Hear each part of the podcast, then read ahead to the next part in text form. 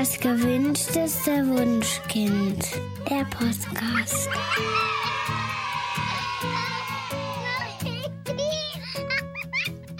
Hallo und herzlich willkommen bei Das gewünschteste Wunschkind, der Podcast mit Daniel Graf. und Katja Seide. Daniel, die heutige Podcast-Folge steht nicht unter so einem guten Stern, oder? Das stimmt, ja. Wir hatten schon mehrere Anläufe. Total.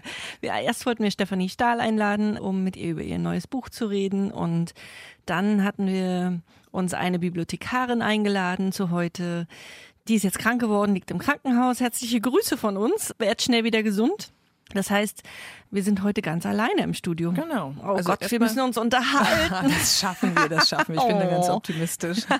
Also die Folgen holen wir auf jeden Fall noch nach. Ihr Ja. werdet irgendwann Stefanie Stahl hören und auch unsere Bibliothekarin zum Thema Lesen lernen und wie man es schafft, dass Kinder gerne Bücher mögen. Finde ich ein ganz spannendes Thema. Denke ich auch. Und äh, heute sind wir aber nur zu zweit und haben uns überlegt, dass wir nochmal besprechen, welche Erziehungsratgeber uns so beeinflusst haben in Genau. den letzten Jahren. Da wollen wir mal ein bisschen aus dem Nähkästchen plaudern, weil äh, bevor wir selbst Bücher geschrieben haben, haben wir natürlich auch welche gelesen. Und das Viele, Thema, viele, viele. Oh ja, das Thema Erziehungsratgeber spaltet ja so ein bisschen die Nation. Da sind die einen, die sagen, oh, brauche ich überhaupt nicht. Ich erziehe nach Bauchgefühl, das klappt total super. Dann gibt's diejenigen, die sagen, dass sie eigentlich gar keine brauchen, aber bei speziellen Problemen gerne mal gezielt zu bestimmten Themen nachlesen. Und dann gibt's noch diejenigen, die super gerne welche lesen. Ich ziehe mich dazu, Katja natürlich auch. Ich glaube, mittlerweile umfasst unsere Bibliothek irgendwie 500 Bücher. Wir müssen die schon auslagern auf den Dachboden mittlerweile. Katja schickt Ich, ich habe dir schon meine halbe Bibliothek Genau, geschickt. genau. Also bei mir ist in meinem Zimmer ist wirklich kein Platz mehr und du hast Gott sei Dank da noch deinen Dachboden. Genau, da ist mein Arbeitszimmer drin und da stapeln sich die Bücher. Es ist total Wahnsinn. Also es sind unheimlich viele Bücher über Kinder geschrieben worden und wir möchten euch heute eigentlich mal die besten vorstellen. Was haben wir gelesen? Was fanden wir besonders gut? Was können wir euch ans Herz legen? Von vielen dieser Bücher findet ihr auch Rezensionen bei uns im Blog. Ähm, wenn ihr mal reinschaut, wir haben verschiedene Kategorien und da ist eine extra Kategorie Bücher und da findet ihr alle Artikel, die wir jemals über Bücher geschrieben haben, die wir gelesen haben. Mache ich super gerne Rezensionen schreiben. Dein Thema ist es jetzt nicht so, Katja. Du liest die lieber. Genau, Katja drückte mir die immer in die Hand und sagt, boah, das ist toll, schreib mal darüber. Und ja, das mache ich dann. Aber Daniel, wir sprechen heute nicht über die besten Erziehungsratgeber, sondern wir sprechen heute über die von uns, also die, die Erziehungsratgeber, Das die stimmt, wir ja. am besten finden. Also unsere Lieblingsbücher, Ja. ganz, ganz wertungsfrei, also die Bücher, die uns begleitet haben. wertungsfrei nicht, wir werten. Das stimmt, ja. Dann fangen wir mal an. Also nicht, nicht objektiv, sondern sehr, sehr Genau. subjektiv. Also die genau. subjektive Liste der weltbesten Bücher über Kinder von Danielle und Katja. Ja. Wie kam ich eigentlich zum Buch, wollte ich euch erzählen. Und zwar war das so, dass als meine Tochter geboren wurde, unser bester Freund aus der Schweiz ein Geschenk mitgebracht hat. Und das war das Buch ähm, Das glücklichste Baby der Welt. So beruhigt sich ihr schreiendes Kind, so schläft es besser. Ich weiß nicht, ob der seherisch veranlagt ist. Er sollte Recht behalten oder weise in der Vorausschau, dass er mir dieses Buch schenkte. Als ich es zur Geburt erhielt, habe ich es natürlich erstmal zur Seite gelegt und dachte, pah. Ich habe jetzt endlich mein gewünschtes Wunschkind im Arm, äh, lange drauf gewartet. Ich wupp das Ding. Ich habe äh, gel- sämtliche Schwangerschaftsbücher gelesen, die gängigsten Babyratgeber. Ich bin gewappnet. So habe ich aber auch nur gedacht, weil nach sechs Wochen fing mein Kind an, jeden Abend extrem zu schreien und das über mehrere Stunden. Und weil ich dann so hilflos war, habe ich einfach angefangen, dieses Buch zu lesen. Das lag auf dem Tisch und hat genau zum Thema gepasst. Und ja, ich las das Buch und hatte so riesige Aha-Effekte, dass ich erstaunt nur noch feststellen konnte, ich weiß im Grunde überhaupt gar nichts über Baby. Also es gibt ganz viel, was man nicht weiß und es war so meine erste große Liebe. Yeah, es gibt ein Buch, das löst mein Problem. In diesem Buch ist einfach beschrieben, wie man mit einem schreienden Neugeborenen so umgehen kann, dass es sich blitzschnell beruhigt. Also es ist so eine Art Reflex, der da ausgelöst wird. Ja, erzähl mal für unsere Hörerinnen, falls die jetzt ein Schreibaby haben, was tut man denn da? Genau, da gibt's die sogenannten 5S. Einfach das Kind in den Arm auf die Seite legen, es sanft dabei schuckeln im Sekundentakt, ähm, es saugen lassen und ein, ein weißes Rauschen produzieren. Das heißt also dieses, was viele Eltern schon instinktiv machen, dieses Sch das ist also auch so Mikrowellen und Dunstabzugshauben und Staubsauger machen auch so ein Geräusch und das wirkt wahnsinnig beruhigend auf die Kinder, weil es sich anhört, als wären sie noch im Mutterleib. Und ich habe jetzt versucht mitzuzählen. Ich glaube, wir sind erst bei 4S, aber das straffe Einwickeln, das Genau, brauchen, das, das ist also das Pucken. Genau, dass das Kind sich eigentlich noch wie im Mutterleib fühlen kann, weil es einfach eine ganz enge Begrenzung hat. Das mögen viele Babys und beruhigen sich dadurch dann sehr, sehr schnell. Also warte nochmal. Straffes Einwickeln, dann Seitenlage, dann Saugen, Mhm, dann das weiße Rauschen, also das, Sch das Sch-Geräusch, genau, jetzt fehlt mir schon wieder die Nummer 5. genau, das sanfte Wippen. Okay, ja, ja. Also wirklich das Schuckeln, Schuckeln, das Schuckeln, genau, ja, ja, genau, da haben wir es genau, erst okay. wieder, genau.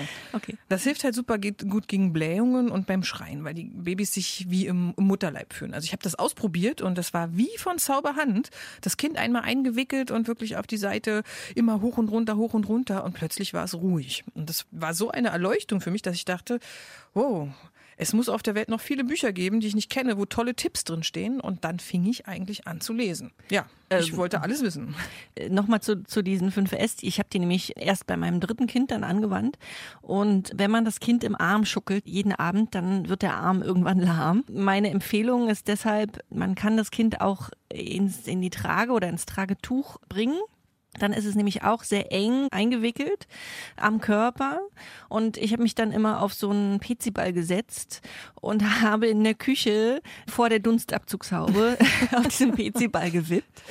Und es war echt richtig cool, weil das so gut funktioniert hat. Und wir haben immer, bevor unser Sohn sich richtig eingeschrieben hat. Also man, man weiß ja dann so ungefähr abends um fünf fängt es an und wenn er dann anfing irgendwie gnutschelig zu werden, dann haben wir sofort so ihn eingepackt und haben uns sofort vor diese Dunstabzugshaube gepackt und der hat dann gar nicht mehr angefangen zu schreien.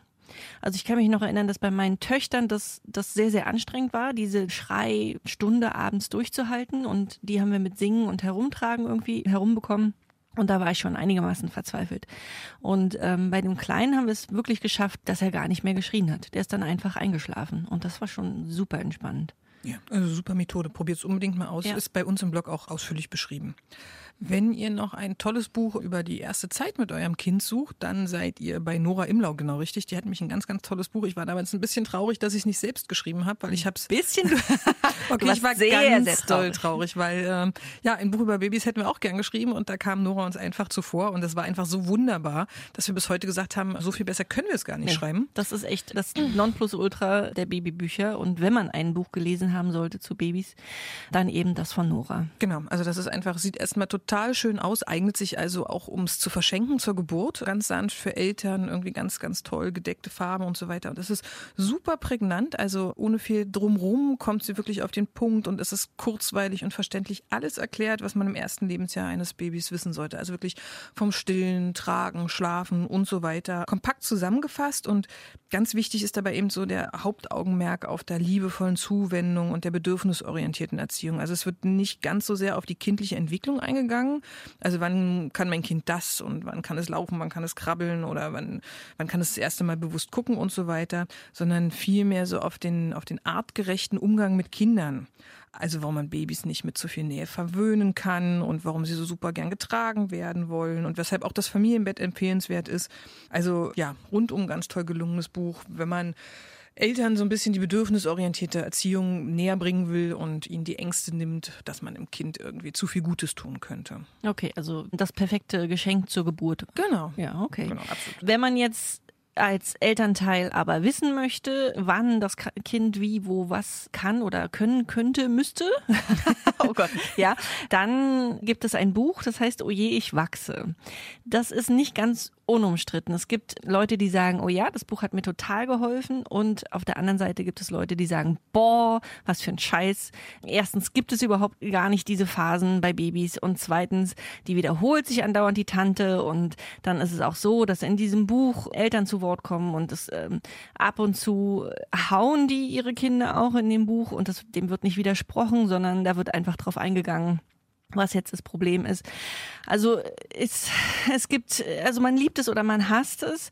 Und bei mir war das so, dass ich, also mir hat es doll geholfen. Und zwar glaube ich, dass ich dieses Buch als Sonderpädagogin ein bisschen anders gelesen habe, als man das so als normales Elternteil liest. Ich habe nämlich wirklich aus diesem ganzen Schmus, der da ist, also es ist wirklich so, es wiederholt sich tausendfach und es ist ja, anstrengend. Typisch amerikanisch, ja, obwohl es, glaube genau. ich, gar nicht amerikanisch ist. Ne? Ich, nee, ich glaube holländisch. Ja, genau. äh, aber ähm, also aus den Niederlanden. Also es ging mir auch auf die Nerven, dass wirklich der, der Anfang jedes Kapitels ist gleich und man wird immer wieder darauf hingewiesen, dass das Kind irgendwie jetzt nervt. Und aber wenn man sehr genau hinliest, dann kriegt man echt richtig gute Informationen dazu, wie die Entwicklung, wie die Kindesentwicklung ist. Und mir hat das total geholfen. Also zu wissen, Ah, okay, das Kind ist jetzt ningelig und nörgelig, weil, weil es eben in einem, in einem kognitiven Sprung ist und danach wird es das und das wahrscheinlich können oder vielleicht können. Das hat mir ganz doll geholfen, diesen, diesen Stress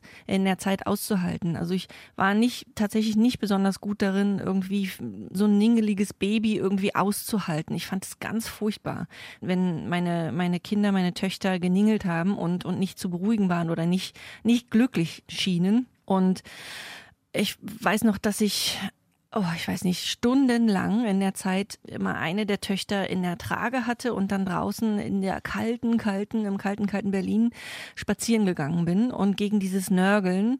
Und wenn sie wach waren, habe ich angesungen.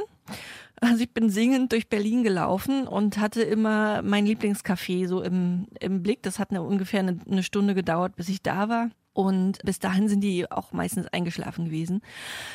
Aber ich konnte mich, also wenn ich dann im, im Café endlich angekommen war, durfte ich mich nicht hinsetzen. Nein. Meine Kinder hatten so ein Radar. Na klar, Selbst sobald wenn es still ist, Ah, ähm, sofort Augen auf Gefahr im Ja, Verzug. genau.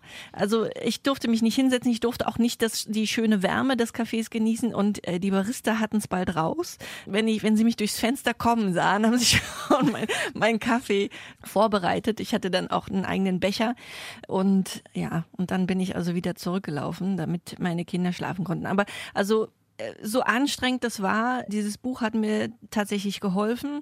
Und äh, wir haben dann für den Blog das so gemacht, dass wir das ganze Unnötige drumherum, was das Buch halt hat, also definitiv hat und auch diese, diese Beispiele, die wirklich sehr ungünstig sind, die haben wir rausgelassen. Und ich habe im Blog eine ganze Artikelreihe dazu verfasst, was ich aus diesem Oje, ich wachse Buch rausgelesen habe, welche Dinge die Kinder am Ende na- nach den Sprüngen können und diese Artikelserie ist auch echt beliebt. Die ist sehr beliebt. Also die lesen wirklich Hunderttausende. Also offenbar scheinen diese Sprünge gar nicht wirklich ein Phänomen zu sein, sondern die existieren tatsächlich. Also Eltern googeln einfach Baby Ja, 13 also Wochen Sprung und dann finden sie uns. Genau, also ich, ich verstehe jetzt, nachdem ich mein drittes Kind hatte, warum einige Eltern sagen, nee, diese gibt, die Sprünge gibt es nicht. Also meine ersten beiden Töchter haben die echt komplett immer mitgemacht Genau, und man konnte wirklich die Uhr, pünktlich. ja, Mhm, genau. Ich kenne das auch so. Und mein Sohn nicht. Der, man hat das dem nicht angemerkt. Also der hatte schlechte Phasen, aber echt überhaupt nicht so ausgeprägt und also auch nicht so, dass ich irgendwie nachgucken hätte müssen. So. Du wolltest noch was zu der App sagen, Daniel, oder? Genau, also wenn ihr jetzt keine Lust auf das Buch habt, die Inhalte sind ja auch in einer App zusammengefasst. Also entweder lest ihr es halt, wenn es ausführlicher mögt, bei uns im Blog. Da sind auch ganz tolle Spielideen immer dabei, die dann altersgerecht angepasst sind. Also Katja hat da ganz viele Spiele, Reime und so weiter zusammengefasst, die wirklich ideal für diese Entwicklungsstufe sind. Aber wenn es ganz kurz und knapp haben wollt, schaut mal, ob ihr die App habt. Dann seht ihr zumindest in so einem Kalender, wann die nörgeligen Wochen sind. Und auch mir hat es immer super weitergeholfen zu wissen, es ist nur eine Phase, es ist nur eine Phase. Also dann wusste man, der 19 Wochen Sprung konnte man im war echt- Internet oh, lesen, der war war so der hart. schlimmste, weil der ging direkt in den 26 Wochen Sprung über. Aber dann war fünf Wochen Friede. Und auch, glaube schon allein diese Erwartungshaltung, jetzt wird alles gut, hat einen vielleicht so ein bisschen entspannen lassen, was sich auf das Kind ja. übertragen das kann, hat. Das kann schon sein, ja. Ja, also ich habe das Buch gelesen und die Inhalte haben mir einfach gut gefallen. Insofern, wenn man ein Kind hat, was wirklich periodisch gern mal ein bisschen nörgelig ist, kann man das durchaus empfehlen. Wenn man hingegen lieber ein bisschen mehr ähm, Hintergrundwissen über die kindliche Entwicklung haben will und das ganz genau wissen will, da gibt's auch ein ganz tolles Buch, was ich sehr, sehr mag. Das ist ein Klassiker mittlerweile, auch ein Longseller. Das ist von Remo Lago, Babyjahre. Remo Lago beschäftigt sich mit allen wichtigen Themen in den ersten Lebensjahren. Das heißt, er hat ganz dezidiert für die einzelnen Altersgruppen, also einmal 0 bis 3 Monate, 3 bis 12 Monate und dann älter, in den verschiedenen Bereichen beschrieben, wie die normgerechte Entwicklung des Kindes ist. Und was mir an diesem Buch am allerbesten gefällt, ist, dass diese Norm enorm breit ist. Also wenn man irgendwie googelt, wann muss ein Baby krabbeln können oder wann kann es krabbeln können, dann kommt man relativ präzise auf 9 bis 10 Monate. So nun hatte ich ein Baby, das mit zwölf Monaten immer noch rumlag und nur rumrollte und überhaupt gar keine Anstalten machte zu krabbeln. Und da sorgt man sich als Mutter schon in dem Alter. Und jedes Mal, wenn ich dann wirklich in das Lagebuch reingeguckt habe, habe ich gesehen, erstens, dass es eine ganze Spannweite möglicher Entwicklungen gibt. Also es ist nicht so, dass Kinder erst mal robben, dann krabbeln und dann laufen. Es gibt wirklich auch Kinder, die krabbeln nur, robben nie oder die robben nur und krabbeln nicht. Und wie gesagt, mein Sohn war einer, der rollte einfach nur. Also der hat weder gerobbt noch gekrabbelt. Indem er sich um seine eigene Achse kullerte, kam er überall hin, ähm, wo er wollte und hatte gar keine Notwendigkeit, sich irgendwie anders zu bewegen. Genau, bei mir war das auch so, dass ich eine meiner Töchter, die hat sich gar nicht gedreht, also nicht vom Bauch auf den Rücken und nicht mhm. zurück, sondern hat sofort angefangen irgendwie zu robben und zu krabbeln und dann aufzustehen und zu laufen und die hat diesen dieses Rollen ausgelassen und ich habe mir wahnsinnige Sorgen gemacht, ja. dass dieses Kind, dass da irgendwas im Gehirn jetzt äh, sich nicht entwickeln wird, weil sie dieses, dieses Rollen äh, ausgelassen hat. Aber auch da beruhigt das Buch und sagt, ähm, jedes Kind macht das genau. individuell. Die, die Spannen sind auch enorm breit. Also es wird immer die früheste, der frühestmögliche Zeitpunkt genannt und der spätmöglichste. Und dann auch gibt es ganz viele Grafiken zur Verteilung. Und dann sieht man einfach, was weiß ich, es geht auch ums Sauberwerden zum Beispiel, dass eben mit drei Jahren noch so und so viel Prozent der Kinder nicht sauber sind. Dann hat man einfach immer nicht so das Gefühl, oh Gott, mein Kind ist das aller, allerletzte auf der Welt. Alle anderen müssten es schon können. Da sieht man, nein, fünf Prozent sind genauso und das ist noch völlig normal.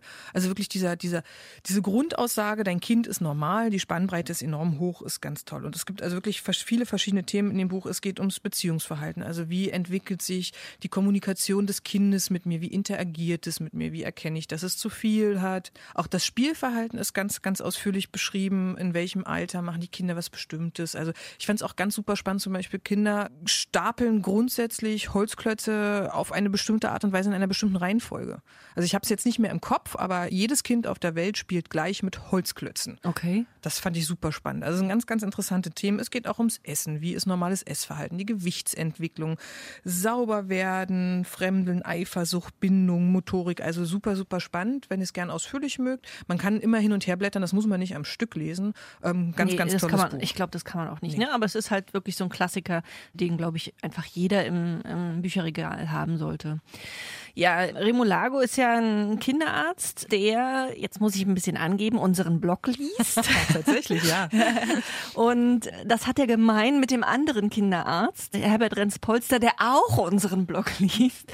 Und bei mir war das das Buch von, von Renz Polster Kinder verstehen, das bei, das für mich wirklich so eine neue Welt geöffnet hat. Also die, ja, ich weiß auch nicht. Also das war so ein wirklich so ein so ein Augenöffner für mich. Das ist auch ein fettes fettes Buch. Oh ja, das ist ähm, super umfangreich. Allein das Quellenverzeichnis hat, glaube ich, 30, 40, 50 Seiten. Ja, also es ist riesig dick und erzählt sozusagen, warum Kinder was tun, und zwar aus evolutionsbiologischer Sicht. Also, dass es immer Sinn macht dass Kinder zum Beispiel bei uns schlafen wollen. Oder ich weiß noch, dass in irgendeinem Kapitel stand, dass es auch gut ist, wenn Eltern äh, ab einem bestimmten Alter zu dem Kind mal sagen, ey, nee, jetzt ist alleine Spielzeit. Genau. Ähm, ich möchte jetzt meinen Kaffee trinken. Und ja, ich dachte dann so, okay, das darf ich? Das ist ja super. Und habe dann tatsächlich bei uns zu Hause auch diese alleine Spielzeit nach dem Abendbrot eingeführt, und das, das hat, äh, ja, das hat total gut geholfen. Und kannst du dich noch genau erinnern, was, was in dem Renzpolster drin ist? Unbedingt. Also das war auch das zweite Buch, was ich gekauft ah. habe. Nämlich das war das dickste im Buchladen, was ich gefunden habe zum Thema Kinder. Okay. Und ähm, ja, ich wollte wissen, wie es übers Baby, Babysein hinausgehen wird. Und also er befasst sich einmal ganz, ganz, ganz ausführlich mit dem Thema Schlafen, warum Kinder halt so schlecht schlafen, wie sie es tun, ähm, dass das einfach Gründe hat, die in der Biologie begründet liegen. Mhm. Es geht natürlich auch ums Essen. Ja. Was ist äh, geeignete warum, Nahrung? Warum Kinder nichts Grünes essen, äh, genau. hat er erklärt. Ne? Das fand genau. ich auch ganz spannend. Oder, oder auch, warum sie ab einem bestimmten Alter so wählerisch werden. Genau, ganz spannend, weil sie dann nämlich in, in dieses Explorationsalter kommen. Das heißt, die Natur hat so eingerichtet, dass Kinder, die nicht mehr rund um die Uhr an Mamas Brust hängen, sondern tatsächlich mal ein paar Meter weiter weggehen, in Gefahr geraten, giftige oder Sachen auch, zu essen. Oder auch die dann äh, in der Kindergruppe mit drei rumlaufen rumlaufen. Genau, also genau. die sind dann nicht mehr unter der Obhut der Eltern und mhm. da hat die Natur eine Bremse eingebaut und hat gesagt, Moment, ab jetzt isst du nur noch Vertrautes. Mhm. Und das ist im Zweifel dann nur noch äh, Toastbrot und Nudeln. Insofern Gut, damals nicht, aber damals nicht. aber heute. Da war es dann vielleicht die Kartoffel oder die Rübe, aber heute ist es so, dass die Kinder einfach immer noch so programmiert sind. Es geht auch ums Sauberwerden. Das ist ein relativ kurzes Kapitel, weil er einfach sagt, das kommt ziemlich natürlich, man kann es gar nicht so sehr beeinflussen. Mhm. Also es ist eigentlich alle Themen der ersten zwei bis drei Lebensjahre abgedeckt. Das Fremdeln wird erklärt, warum mhm. Kinder gerade auf bärtige Männer extrem reagieren, was heutzutage ja ein Problem ist, weil sehr viele Männer Bärte tragen. Also In Berlin vor allem. ja, die, die, diese Epoche ist geprägt von bärtigen Männern. Ähm, wundert euch nicht, wenn die Babys weinen, das ist auch evolutionsbiologisch bedingt.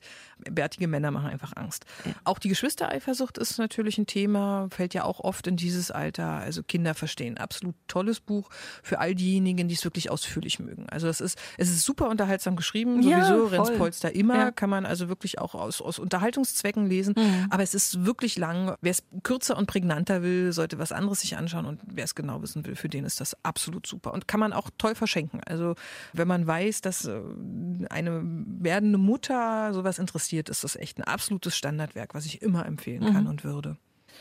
Ja, weitere Bücher sind noch ganz toll. Also zum Beispiel, was mich, also auch eins der ersten Bücher, was ich gekauft habe, war, war von Gonzales in Liebe wachsen. Das war damals noch vergriffen und relativ schwer zu bekommen. Aber als ich es dann in den Händen hielt, dachte ich nur so, wow, das war so, so der erste Schritt in die bedürfnisorientierte Richtung. Ich erzähle nachher nochmal darüber, dass ich ja nicht mein, mein ganzes Leben lang äh, bedürfnisorientiert gehandelt habe, sondern mhm. tatsächlich mein Leben begonnen hat, wie bei allen anderen Eltern auch, nämlich mit der klassischen Erziehung und dass ich ähm, aus den Büchern mir das rausgezogen habe, was ich dachte, es sei richtig. Mhm. Und ja, Gonzales in Liebe wachsen war das erste Mal, dass ich dachte, oh, oh, es geht auch anders. Also ich, ich hätte es gerne früher gelesen und hätte mir damals gewünscht, dass es wirklich in jedem Buchladen verfügbar war aber man hat es wirklich nur unter der Ladentheke bekommen, weil da war nämlich erklärt auch, warum Kinder sich so verhalten, wie sie es tun und warum sie schlecht schlafen, warum sie nicht alleine sein müssen, dass es wirklich völlig unnormal eigentlich ist, wenn ein Kind zufrieden alleine in einem Bett irgendwo rumliegt und auch warum sie ständig auf den Arm wollen. Also das war ein Thema, ähm, das war bei uns ganz groß. Die Kinder wollten getragen werden. Ich habe es nicht verstanden, warum die sich nicht ablegen ließen.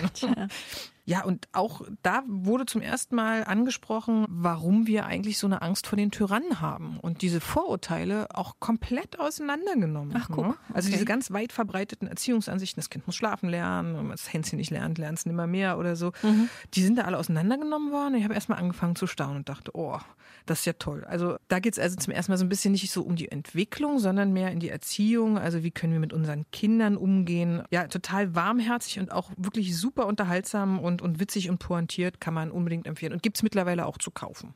Und ich habe von Gonzales das nicht gelesen, aber ich habe von ihm gelesen, mein Kind will nicht essen.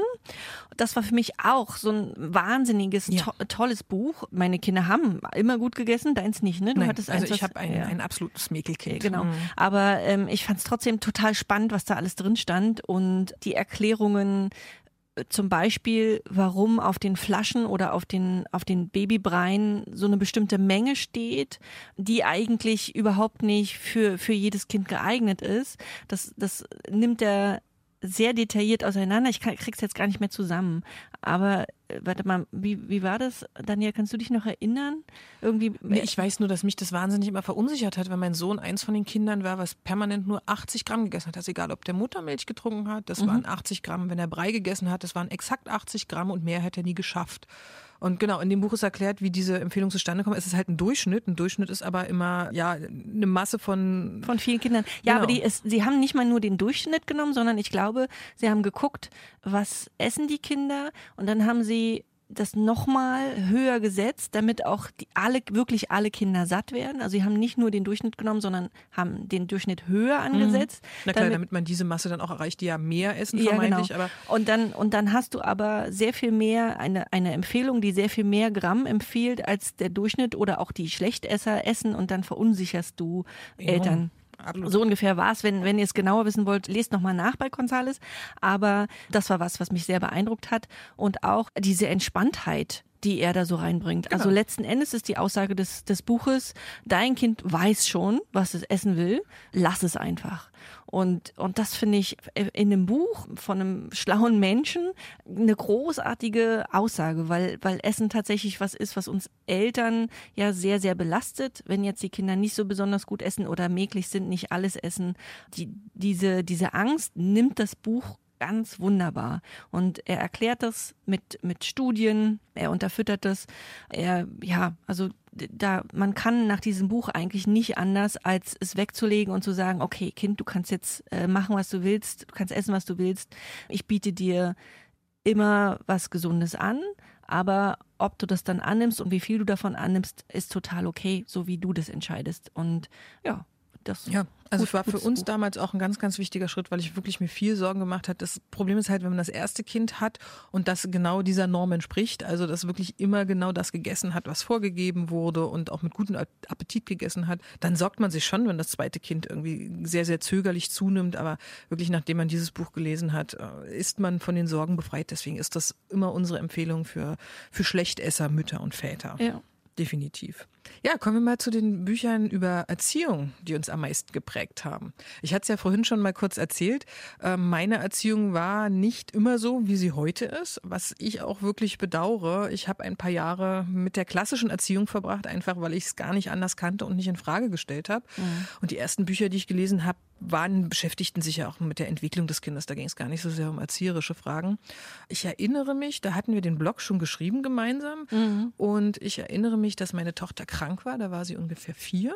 Und sie bekam ein Antibiotikum verschrieben. Und das ist natürlich sehr bitter. Die meisten Kinder nehmen das sehr ungerne.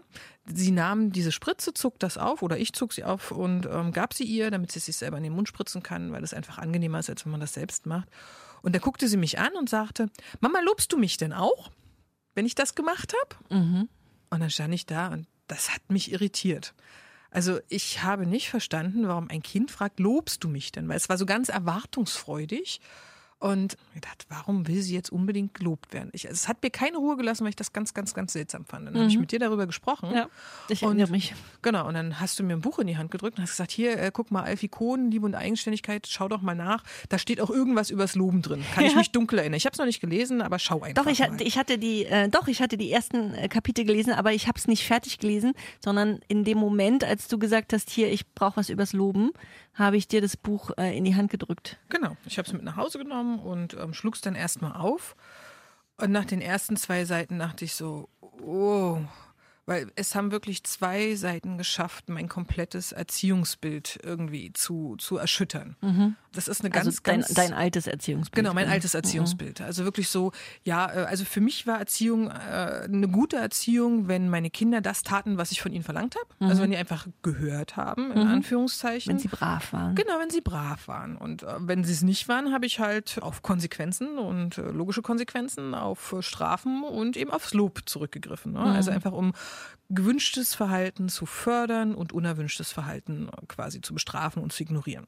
So, ich fand mich eigentlich schon total innovativ mit meiner autoritativen Erziehung. Ja, und ja, habe gedacht, das ist jetzt das Nonplusultra Ja, gerade. ja, ja.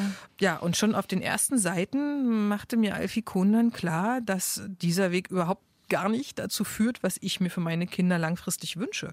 Weil das, was sich Eltern für Kinder langfristig wünschen, ist eigentlich immer das Gleiche. Also er hat, er, er gibt auch äh, Kurse und fragt die Eltern dann immer und alle sagen, meine Kinder sollen glücklich sein. Sie sollen ausgeglichen sein, selbstständig, ausgefüllt, produktiv, selbstbewusst. Sie sollen seelisch gesund sein, freundlich, rücksichtsvoll, verantwortungsbewusst, liebevoll, wissbegierig und zuversichtlich.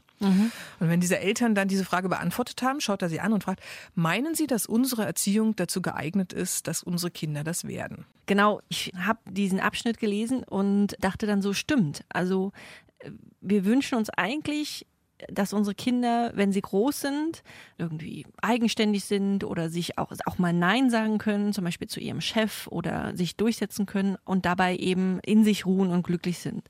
Und die Frage ist echt, warum man dann denkt, dass man die Kinder den Kindern in der, in der Kindheit beibringen soll, zu hören oder sich anzupassen, brav zu sein, auf, auf Autoritäten zu hören, ähm, also sie sozusagen klein zu halten. Und wie man dann erwarten kann, dass sie, wenn sie, wenn sie plötzlich, wenn sie erwachsen sind, das plötzlich nur das Gegenteil machen und, und da eben für sich einstehen und nicht mehr auf Autoritäten zu hören oder jedenfalls nicht, also wenn jetzt Autoritäten etwas von, von ihnen verlangen, was, was gegen ihre Moral oder ihr Verständnis geht, dass, dass sie da sich, sich trauen, Nein zu sagen, das, das denke ich, ist uns allen wichtig. Aber die alte Erziehung, nee, die ist dafür wirklich nicht geeignet eigentlich. Genau, und Alfie Kohn schreibt selbst, dass sein Buch einfach mal eine alternative Sichtweise darlegen soll, wo man die üblichen Erziehungsstrategien hinterfragt und er stellt die kühne These auf, auch auf dem Deckblatt, dass eine Erziehung ohne Belohnungen und Bestrafungen möglich sei. Also mittlerweile leben wir eine Erziehung tatsächlich ohne Belohnung und Bestrafungen. Aber damals habe ich wirklich erstmal mit großen Augen geguckt und dachte, wie soll denn das gehen? Oh, ich habe auch, ich habe gleich nach hinten geblättert ähm, und habe geguckt, ob er, ob er tatsächlich konkret aufschreibt. Ja, und tatsächlich tut er das auch. Also es gibt ganz, ganz viele Beispiele und Situationsbeschreibungen, wo Alternativen aufgezeigt werden, wo man denkt, ja, hätte ich von selber drauf kommen können. Also der Hauptaugenmerk liegt darauf, dass wir mit unseren Kindern zusammenarbeiten sollen, dass Ja, wir in sie nicht Beziehung sind, Genau, genau. Dass wir mit ihnen auf Augenhöhe quasi diskutieren, ihre Sichtweise akzeptieren und einfach eine Lösung, eine verbindende Lösung finden, mit der alle zufrieden sind. Ne? Ich war tatsächlich damals nicht glücklich mit diesem Rat, also weil es mir nicht konkret genug Genau, war. das ist, das ist tatsächlich ein Problem, weil. aber es ist, aber also das Witzige ist, wenn man das lebt, ähm, dann stimmt das so. Also Genau. es ist schon, es ist, also dieser, dieser Rat ist konkret, aber wenn man noch davor steht und sich das das erste Mal anguckt, dann denkt man so, ja, wie soll es denn funktionieren? Wie, wie soll denn, also wie soll es denn ohne Strafen oder ohne Konsequenzen gehen, wenn einfach nur, indem ich sage, ich möchte das jetzt so, Kind, mach das bitte für mich. Und jetzt, wo wir das leben, muss ich sagen, doch, es funktioniert. Ich, ich kann mal, äh, es hat jetzt nichts mit den Büchern zu tun, aber eine kleine Anekdote, die ich gerade in meiner Schule erlebt habe. Ich musste jetzt spontan eine sechste Klasse übernehmen in, in Deutsch für eine erkrankte äh, Kollegin. Und diese Klasse, äh, sagen wir mal, ist nicht so einfach. Und ich kam da rein und es klingelte zum Unterricht und die Klasse war überhaupt noch nicht fertig, sondern die waren es halt gewohnt, dass sie beim Klingeln, also wenn es klingelte, nochmal raus auf den Flur konnten und dort in ihren Spinden irgendwie erst die Deutschsachen geholt haben. Und also es dauerte wirklich ewig, bis wir dann uns begrüßen konnten. Und das hat mich gestört. Und dann habe ich der Klasse Bescheid gesagt, dass ich es einfach gewohnt bin, dass meine Klassen, wenn es klingelt, bereit sind zum Unterricht und vor mir stehen und mich begrüßen und ich mir das von ihnen wünschen würde. Und ähm, habe dann einfach mit meinem Unterricht weitergemacht. Und am nächsten Tag bin ich in der Pause so ungefähr, weiß ich nicht, so fünf Minuten bevor das klingelte zum Unterricht, bin ich in der Pause rumgegangen und habe die Schüler, habe den Schülern Bescheid gesagt, dass gleich, dass es gleich klingelt und dass sie doch schon mal ihr Essen wegpacken sollen und dass sie doch gucken sollen, ob sie ihre Deutschsachen haben. Also ich habe jedes einzelne Kind angesprochen und habe dann immer zur Antwort bekommen, oh, Frau Seide, wir haben noch drei Minuten. und dann habe ich gesagt, ey, ja, chill mal, vertrau mir bitte, ähm, mach mal, was ich, was ich von dir möchte. Und das haben sie auch getan und waren aber also haben haben mir nicht geglaubt sozusagen, aber aber haben es für mich getan und es standen dann alle an ihren Plätzen mit ihren Sachen und gerade sozusagen als alle ruhig waren, äh, klingelte es. Also wir haben sozusagen genau pünktlich angefangen und äh, ohne dass ich irgendwie schimpfen musste oder dass ich irgendwelche ja Konsequenzen oder was auch immer, ja. So und ab diesem Zeitpunkt, wo sie wussten, was ich von ihnen möchte und ich ihnen so einen ganz kleinen Stups in, in Richtung Eigenverantwortung gegeben habe, nämlich indem ich ihnen gezeigt habe, hier, du kannst nicht erst beim Klingeln anfangen, sondern du müsstest halt dich schon vorher irgendwie ähm, zurecht machen. Seit diesem Zeitpunkt ist es so, dass wenn, wenn ich vor der Klasse stehe und es klingelt, sind alle bereit und ich liebe das.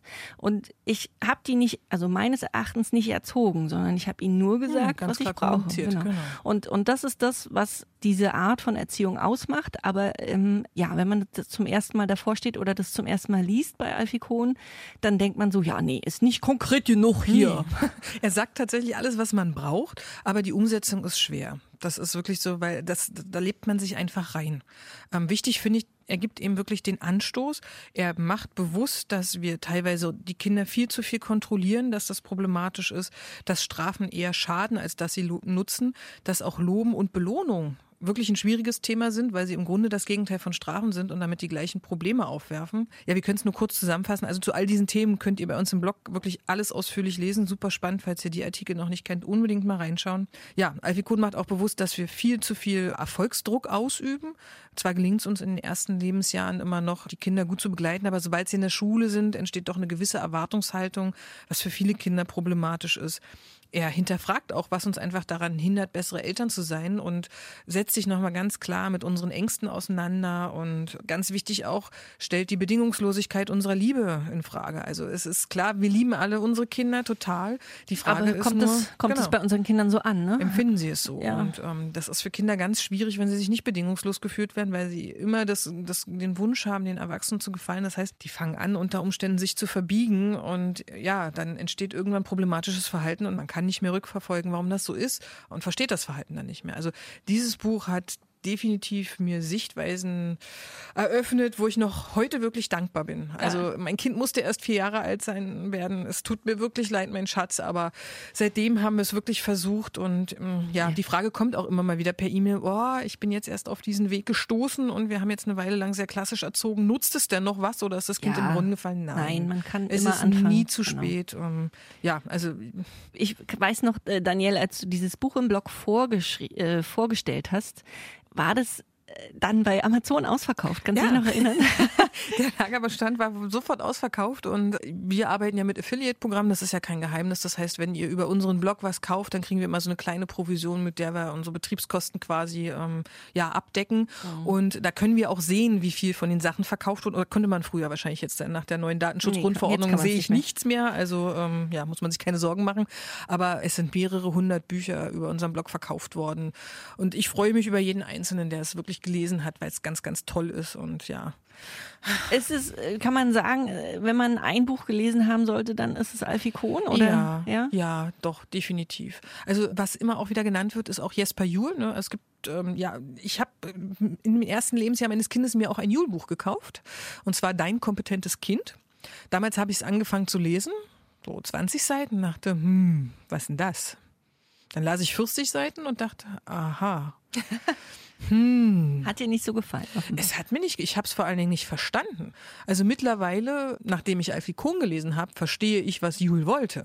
Das Problem damals war, er hat mich nicht mitgenommen. Das heißt, für jemanden, der sich mit dem Thema wirklich Gleichwertigkeit, Augenhöhe, ähm, ja, Bedürfnisorientierung noch nicht auseinandergesetzt hat, für den klingt, du sagst es immer so schön, verschwurbelt. Ja, na, ich habe von Newell gelesen Aggression.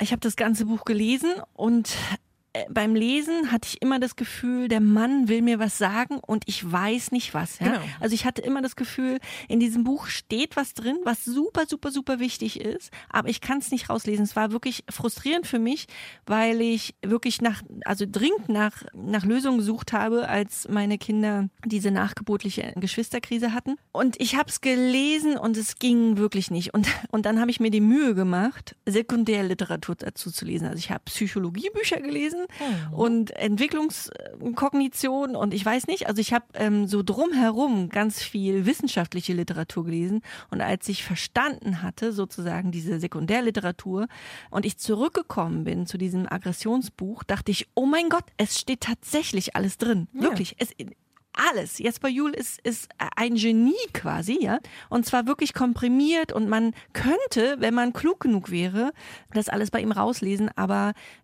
in der ersten Runde konnte ich es nicht. Nee, bin ich auch nicht reingekommen. Ich habe es Jahre später nochmal gelesen und dann ging es mir wie dir. Ich dachte so, ja. Ja, ja toll. ja, wobei Also- man dazu sagen muss, also wenn man Jule einmal verstanden hat, wenn es dann endlich soweit ist, dann, dann muss man auch gar nicht so viel Verschiedenes von ihm lesen. Also mein kompetentes Kind ist meines Erachtens das Buch, was es wirklich am besten abbildet äh, im Gesamtkonzept. Also jetzt das spezielle Thema Aggression hat er auch nochmal oder er schreibt auch über Jungs und so weiter.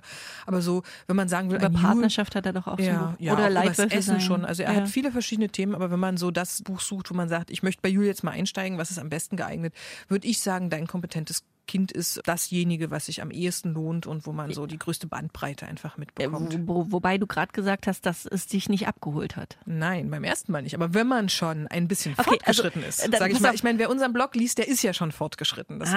heißt, für den sind die Gedanken nicht so super neu. Und Okay, aber also dann ist unsere Empfehlung nicht für Neueinsteiger. Jule sollte man nicht als, als, Nein, genau. Also wenn ihr, als uns, Neuling. wenn ihr unseren Blog nicht kennt, www.gewünschesteswunschkind.de, wenn ihr den nicht könnt, dann lest lieber Alfie Kohn, der holt euch super ab, ist ein bisschen amerikanisch, wird manchmal kritisiert, aber trotzdem wirklich toll zu lesen. oder Renspolster. Oder Rens Polster, genau. Oder Nora Imlau. Oder Nora Imlau.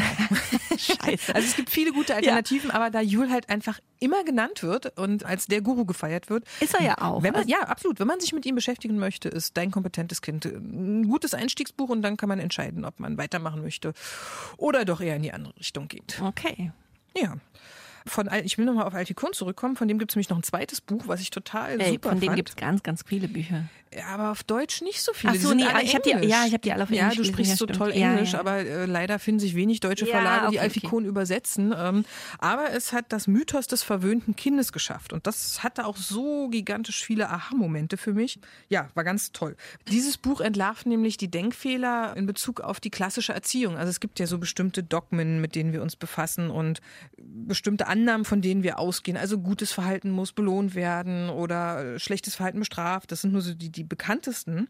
Er fasst einfach diese ganzen, ganzen Dinge zusammen zu bestimmten Gedankensträngen und unterlegt das mit Studien. Und am Ende steht man da und denkt so, ja, eigentlich total Quatsch. Also es nimmt uns die Angst vor dem Verwöhnen. Er sagt ganz deutlich, man kann Kinder nicht verwöhnen, indem man ihnen zu viel Gutes tut. Und da mauert wirklich alles. Er hat 30 Seiten Quellangaben. Also das Buch selbst ist nicht sehr dick. Es ist etwas dünneres und sehr kurzweilig zu lesen. Und jede seiner Aussagen sind wirklich wissenschaftlich fundiert und zeigen uns ganz, ganz nachhaltig, es ist völlig in Ordnung, wenn man nett zu Kindern ist, wenn man beziehungsorientiert erzieht und ähm, ja, die einfach nur bedingungslos liebt, ohne sie ähm, in bestimmte Richtungen pressen zu wollen. Ne? Eltern, die sich mit Attachment Parenting befassen, sind ja immer einer Vielzahl von Vorwürfen ausgesetzt und ähm, ja, so, so diffusen Anschuldigungen. Und da hat man dann eben wirklich mal was in der Hand, wo man sagen kann, nein, ich sehe das ganz anders, weil. Also da ist einfach eine ganz, ganz, ganz viel fachlich fundiert das dahinter. Also das ist auch unbedingt ein Buch, was man gerne lesen kann und sollte. Wir werden ganz häufig gefragt, welche Bücher über das Schlafen denn empfehlenswert wären. Das berühmteste, leider berühmteste ist ja, jedes Kind kann schlafen lernen. Das ist absolut nicht empfehlenswert. Warum? Darüber haben wir schon mal in einer früheren Folge unseres Podcasts gesprochen, nämlich in der Folge Lebensgefährliches gesundheitsgefährdendes und ungesundes. Da könnt ihr nochmal genau nachhören, warum jedes Kind kann schlafen lernen. Definitiv kein Buch ist, was man lesen sollte und dessen Methoden man anwenden sollte. Das wirklich beste Buch übers Schlafen haben Nora Imlau und Herbert Renz-Polster geschrieben. Das heißt Schlafgut Baby. Ja, es ist äh, optisch erstmal wieder sehr ansprechend, total klar strukturiert und wirklich eine großartige Mischung aus Wissenschaft und Emotionen und das ist allen Schlafproblemen geplagten Eltern wirklich ans Herz zu legen, denn es erklärt ganz genau, warum Kinder so schlafen, wie sie es tun. Und warum das auch gut so ist, zumindest aus Sicht der Kinder. Aus Sicht der Eltern ist das natürlich eher selten der Fall, weil die natürlich am liebsten ein Kind hätten, was abends ins Bettchen gelegt wird und morgens dann froh, froh gelaunt wieder wach wird. Aber das ist eben kein natürliches Verhalten. Also ganz viele Schlafprobleme entstehen einfach aus einer falschen Erwartungshaltung heraus. Und ähm, Herbert Renz-Polster und Nora Imlau erklären uns ganz genau, was wir tun können, um zumindest eine angenehme Schlafumgebung zu schaffen. Ja, und sie räumen eben auf mit diesen gesellschaftlichen Erwartungen. Ähm, es geht uns ja schon besser, wenn wir wissen, dass das, was das Kind tut, normal ist. Insofern, also es ist ein Ja. ganz tolles, umfassendes Werk über das Thema Schlafen. Ähm, ja, eine Alternative ist noch, Katja, Schlafen statt Streien von äh, Elizabeth Pentley.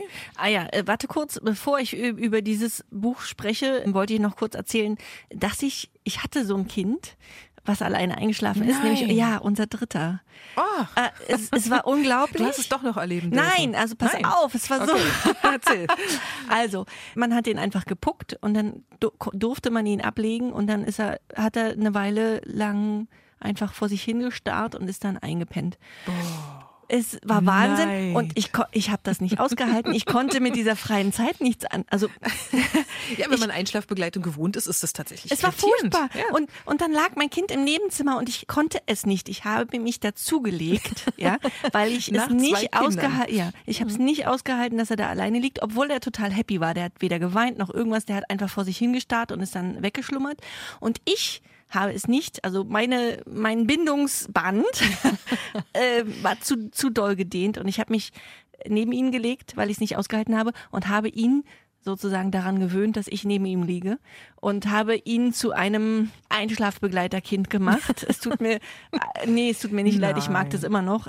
Weiß ich noch, dass ich selber dachte, oh Gott, wie blöd bin ich hier eigentlich. Aber, ja, aber es kommt einem so unnatürlich vor. Ne? Also wenn, wenn man all dieses Hintergrundwissen hat, dann, dann erwartet man hingegen wieder ein Kind, was wirklich nicht alleine einschläft, nicht durchschläft. Ich dachte ja, die sind ein Mythos. Also wirklich, ich, ich ja, nee, es, gibt, es gibt sie es schon. Gibt sie, ja. es gibt sie. Es, ja, es gibt auch Kinder, die einfach beim Spielen einschlafen auf dem Teppich. Hab ja, ich persönlich hab ich, auch noch ich, nie beobachtet. Doch, in, in, in, der, äh, in so einer Krabbelgruppe. Das oh. Kind krabbelte, legte sich hin, Kopf auf den Boden und, und war eingeschlafen und ich dachte so, äh? Also es gibt diese Kinder. Es gibt diese Kinder. Diese Kinder brauchen die Bücher nicht kaufen. Äh, die Eltern, die, Eltern. Die, Kinder sowieso nicht. Über Kinderbücher haben wir ja schon mal gesprochen. Ja. Aber also, wir wollten äh, über Elizabeth Pantley sprechen. Das heißt Schlafen statt Schreien. Genau. Das habe ich gelesen und fand es sehr gut ich kann mich heute nicht mehr so ganz furchtbar doll erinnern. Ich weiß, dass die Frau sehr viele Kinder hat und aus einer Perspektive von einer Mutter schreibt und dass sie sehr viele wirklich praktische Beispiele hatte. Ich kann mich auch erinnern, dass mehrere von diesen Beispielen mir doll geholfen haben bei meinen Kindern und dass ich diese Hilfe an die Mütter in, in so Krabbelgruppen weitergegeben habe. Und einer dieser, dieser Tipps, der war besonders toll und der hat dann auch Einzug gehalten in einen unserer Artikel, war, dass es so Einschlafsignale gibt, die das Gehirn der Kinder, an die sich das Gehirn der Kinder einfach gewöhnen und das, das Gehirn der Kinder denkt dann, es braucht dieses Einschlafsignal, um einzuschlafen. Also es ist einfach eine Reihenfolge. Man, keine Ahnung, man zieht dem Baby den Schlafanzug an, man gibt ihm den Nuckel, man legt es ins Bettchen, man, weiß ich nicht, singt ein Lied. Und diese einzelnen Punkte werden für das Gehirn zu Einschlafsignalen. Und wenn eins davon fehlt, zum Beispiel der Nuckel, dann kommt das Gehirn nicht zur Ruhe und kann dann nicht einschlafen. Das fand ich spannend und habe das dann übertragen auf das ich glaube, ich habe es übertragen, ich weiß es aber nicht, vielleicht steht es auch im Buch noch drin, wenn Kinder äh, zum Schlafen getragen werden wollen. Und wenn man das, wenn man dieses Einschlafsignal abgewöhnen muss oder möchte, weil das Kind zu schwer geworden ist, dann sagt, glaube ich, Pentley, muss man das Einschlafsignal sehr wohl geben, also das Kind tragen, aber kurz bevor es eingeschlafen ist, eben dann ablegen, bis das Kind zu einem Punkt kommt, wo es sagt, oh, jetzt ist auch egal, ich schlafe jetzt hier ein. Äh, und, und dann hat man sozusagen geschafft, dieses Einschlafsignal irgendwie so ein bisschen abzugewöhnen. Das war so eins dieser der mega Aha-Momente, aber es ist dafür, dass es ein amerikanisches Buch ist, fand ich das sehr, sehr liebevoll. Ja, und es hat, hat mir doll geholfen und es ist auf jeden Fall eine Alternative zu diesem schrecklichen Kaszahn-Ding. Genau. Was ich noch erzählen wollte zu dem Nora Imlau Buch. Ja. Wir sind ja beide gerade wirklich vor kurzem unabhängig voneinander von Verlagen gefragt worden, ob wir ob wir uns vorstellen könnten, ein Schlafbuch zu schreiben. Ja. Und wir haben beide wirklich ohne von dem, von dem anderen zu genau. wissen, geantwortet, nee, kann ich nicht, es gibt schon das perfekte genau. Buch. Wir ja. können es einfach nicht besser, nee. insofern, wir können nicht mehr übers Schlafen schreiben. Alles, was es darüber je zu schreiben oder sagen gab, haben Herbert no, Transpolzer ja, genau. und Nora Imlau schon geschrieben. Ja, also, ähm, wenn ihr euren Freunden oder euch selber ein Buch schenken wollt, also übers Schlafen schenken wollt, dann, dann dieses. Ich weiß gar nicht, ob es auffällt, aber ich bin ein sehr, sehr großer Fan von Herbert Renz-Polster. Deswegen die nächste Buchempfehlung in der nächsten Kategorie, die nämlich heißt Bücher über Gesundheit, ist tatsächlich schon wieder von Herbert Renz-Polster. Der hat ach, einfach was. so super tolle Bücher geschrieben. Ja, und leider, also nicht leider, zum Glück auch, weil das könnten wir natürlich auch nicht machen, nicht besser machen, weil er ist ja der Arzt und damit der Fachmann. Auch ein Buch über Gesundheit, nämlich Kinderkrankheiten verhüten, erkennen, behandeln, moderne Medizin, Naturheilverfahren und Selbsthilfe. Also ganz kurz Gesundheit für Kinder. Das haben auch noch mehrere Leute mitgeschrieben, weil es einfach ein super umfassendes Standardwerk ist. Also ich habe ein Rezensionsexemplar angefragt und dann bekam ich ein Buch, was größer als A4 war und ich habe nachgemessen, der Rücken war dicker als vier Zentimeter. Es ist bis heute das dickste Buch in meinem Bücherregal. Er hat gesagt, das ist so toll. Also lest die Bewertungen auf Amazon, die sind gigantisch gut, sogar besser als unsere noch fast. Ja, also wirklich absolut das Buch, was man haben muss, wenn man als Geburtsgeschenk ein bisschen mehr ausgeben will, weil es kostet natürlich auch, weil es so schön groß und bunt ist, auch ein bisschen mehr, nämlich 30 Euro, aber es ist auch ein ganz, ganz tolles Geschenk, weil man kann das immer gebrauchen, weil als Eltern macht man sich immer Sorgen über jeden roten Absolut. Ausschlag, Oh ja. über jede grünen Punkte, über jeden Husten, jeden Schnupfen und so weiter. Über Konsistenz des Codes. Des Stuhlgangs, ja. Also es, es gibt wirklich kein besseres Buch, ähm, was wir an der Stelle empfehlen können. Es ist auch total umfangreich. Also es hat ganz, ganz viele Kapitel. Ähm, zum Thema Reisen und ähm, Kinder mit Beeinträchtigungen. Es sind ganz viele Bilder dabei und auch die Ausschläge sind beschrieben. Also man soll ja immer nicht selbst rumdoktoren, aber ich konnte so die Ringelröteln identifizieren und ja, ich bin natürlich nicht zum Arzt gegangen und habe gesagt, ha, wir haben die Ringelröteln, weil das hassen natürlich Ärzte, wenn man schon mal die Diagnosen gegoogelt hat. Ja. Aber ich wusste so zumindest, dass ich am, am Empfang sagen konnte, ich gehe davon aus, dass es das auch sein könnte. Deswegen wurden wir gleich separiert, was natürlich, wenn Schwangere im Wartebereich sitzen, ein wichtiger Schritt ist. Ne? Also ganz viele Bilder, ganz viele Empfehlungen. Ja, natürliche Medizin, ne, die Empfehlung einfach für Wickel und so weiter. Also wer es gern naturheilkundlich mag, auch sehr ausführlich. Wer es nicht mag, lässt es einfach weg, den Teil. Ja, ganz, ganz tolles Buch, empfehlenswert. Das Buch, was ich zuletzt gelesen habe, leider zuletzt, weil ich hätte gerne noch mehr danach gelesen, aber das ich zuletzt gelesen habe, was echt super, super toll ist und ich unbedingt euch ans Herz legen will, ist Nora Imlau mit so viel Freude, so viel Wut. Ja, du bist wohl auch ein Nora Imlauf. Ja, ich bin auch ein, stimmt, wenn du es jetzt sagst. Nora Imlau hat auch ganz tolle Bücher, kann man uneingeschränkt alle empfehlen. Aber dieses Buch ist ganz besonders, nämlich weil es sich mit einem Thema befasst, was so bisher noch nicht in Erscheinung wirklich getreten ist. Ich hielt es für normal, dass Kinder auch mal sehr emotional sein könnten. Aber es gibt Kinder, die sind besonders, besonders, besonders emotional. Die erleben also alle Emotionen sehr, sehr intensiv, und zwar sowohl die Wut als auch die Freude. Das ist nicht wissenschaftlich bewiesen. Ne? Nein, also, nein. Das müssen wir dazu sagen. Also dieses Buch ist wunderbar Genau. und Nora erklärt es auch äh, richtig gut und es gibt etliche Eltern, die das bestätigen können von ihren Kindern. Genau, aber, es gibt keine Studie, die genau. besagt, das ist ein spezieller Ja. Fall von, ich sag mal, in, die Richtung Hochsensibilität oder sonst irgendwas. Also es ist halt nicht greifbar, aber viele Eltern haben das gelesen und gesagt, wow, das ist mein Kind. Also ich kann das bestätigen. Ich, wusste nicht, dass mein Kind irgendwie speziell ist, bis ich zum Beispiel in Krabbelgruppen saß und da einfach friedliche Kinder waren. Ich hatte so ein chronisch unzufriedenes, ständig nörgelndes, immer strebsames Kind. Und als ich dieses Buch gelesen habe, fiel es mir irgendwie von, wie Schuppen von hinten und dachte, wow, das erklärt es also. Also es ist wirklich, dieses Buch holt die Eltern ab, man fühlt sich verstanden und vor allem man weiß auch, man ist nicht alleine.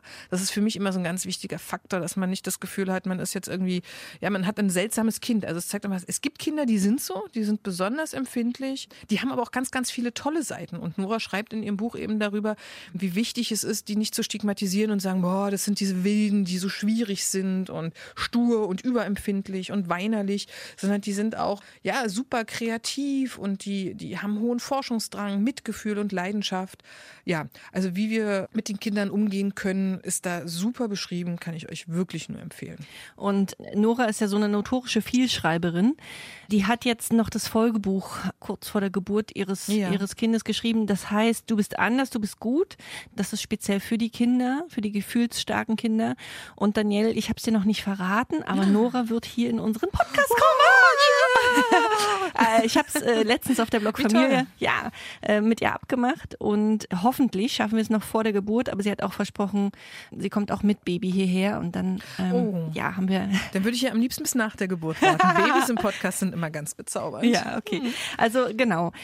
Das Buch, was du gerade beschrieben hast, ist ja ein neues Buch.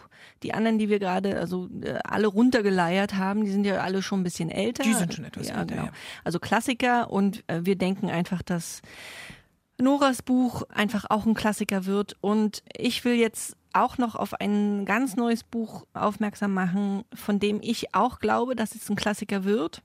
Nämlich das neue Buch von Stefanie Stahl, Nestwärme, die Flügel verleiht. Ein Bestseller ist es in dem Fall schon. Ja, der Stefanie Stahl wird auch zu uns in den, in den Podcast kommen. Also heute hat es nicht geklappt, obwohl wir es eigentlich machen wollten, aber ähm, wir werden es nachholen. Die wird auf jeden Fall kommen und wir werden sehr, sehr ausführlich über dieses Buch sprechen. Ich kann schon mal sagen, es hat mich extrem beeindruckt, ähm, weil es so viel erklärt. Das erste Buch von ihr, wie hieß es nochmal? Das Kind in dir muss Heimat Ja, finden. genau. Schon das war ja großartig. total das habe ich auch sehr gerne gelesen und hat, ähm, da habe ich sehr viel über mich gelernt. Und auch in Nestwärme, die Flügel verleiht, ist es eher ein Buch für die Eltern, ne? Die lernen über sich selber. Also ähm, zum Beispiel fand ich ganz spannend. Ich hatte als, als meine erste Tochter ge geboren wurde, die war ja ein absolutes Wunschkind. Also wir haben ja vier Jahre auf sie gewartet und es gab viele Fehlgeburten vorher. Und also es war wirklich, wirklich das gewünschteste Wunschkind aller Zeiten. Und sie kam und wollte, also sie klebte quasi an mir. Und ich kann euch nicht beschreiben, wie anstrengend das für mich war. Also ich habe dann gedacht, so, wow, ähm, jetzt habe ich mein Wunschkind und äh, die Gefühle sind gar nicht alle irgendwie glücklich, sondern eigentlich denke ich immer nur, boah, ich möchte gern mal duschen oder ich möchte gern mal wieder die Zeitung lesen und das ging nicht. Und in diesem Buch von Stephanie Stahl wird das beschrieben, warum das so ist. Also, ähm, dass das äh, mit, mit meiner Prägung in meiner eigenen Kindheit zu tun hatte. Und diese autonomen Eltern haben häufig Schwierigkeiten äh, mit Babys. Also diese Abhängigkeit von Babys fällt denen schwer. Und dann gibt es auf der anderen Seite die angepassten Eltern, die sehr auf Harmonie bedacht sind und die gerne alles immer kuschelig haben wollen und die mögen die Babyzeit, finden es dann aber schwierig, wenn die Kinder so ihre ihre eigenen ihren eigenen Willen finden und finden es dann, dann genau, finden genau. es dann schwierig sozusagen in die Trotzphase oder in die Autonomiephase zu gehen. Genau, das alles wird, wird da beschrieben und zwar richtig gut. Es gibt ganz viele praktische Übungen, in denen man eben an eigenen Glaubenssätzen arbeiten kann. Das kennt man ja aus, aus Stefanie Stahls Büchern schon. Und witzigerweise habe ich das, also ich hatte das Buch bei mir rumliegen zu Silvester, als Freundinnen von mir da waren. Und in der Neujahrsnacht haben wir quasi uns gegenseitig so ja, diese Glaub, unsere Glaubenssätze erzählt. Und es war ein super intimer Moment. Ich hatte das nicht erwartet, aber meine Freundinnen haben irgendwie damit angefangen, in diesem Buch zu blättern und fanden die Fragen spannend. Und dann haben wir also angefangen, uns ganz viel über unsere eigene Kindheit zu erzählen. Und ja, es ist spannend, was, was daraus wird, sozusagen. Ja. Und ich freue mich ganz doll auf, auf unseren Podcast mit, ja. mit ihr. Also es ist kein klassisches Erziehungsbuch über das Verhalten von Kindern, sondern regt eher an, sich selbst zu reflektieren und zu verstehen, warum man selbst reagiert. Deswegen ganz, ganz wichtig für die, für die Eltern einfach. Mhm. Also es gibt so zwei, drei Punkte, die ich irgendwie, die würde ich auch ansprechen. Die sind mir entweder unklar oder da widerspreche ich Frau Stahl, aber das machen wir dann tatsächlich in dem, in dem genau. Podcast. Also es ist trotzdem ein Buch, was man auf jeden Fall kaufen kann, was einem sehr, sehr hilft und was wir uneingeschränkt empfehlen können. Genau, damit sind wir schon wieder viel länger, als wir eigentlich oh, wollten. Es ist wie im Blog. so wie unsere Texte leid. endlos sind, sind unsere Pod Aber ihr, ihr, scheint das zu mögen, also zumindest wissen wir, dass 20 viele Minuten sollten. genau, das war die, und da standen wir schon am Anfang, das schaffen wir never ever. Also wir sind wie immer deutlich drüber, aber Tut es hat uns leid. echt Spaß gemacht und es war ganz toll, dass ihr dabei seid. Ja, ich hoffe, es hat euch gefallen und ich hoffe, wir konnten euch auch ein paar Bücher nochmal nahebringen, die ihr noch nicht kanntet und wir hören uns in zwei Wochen wieder. Genau. Bis dahin, mach's gut. Tschüss. Tschüss. Das war der Podcast vom gewünschtesten Wunschkind.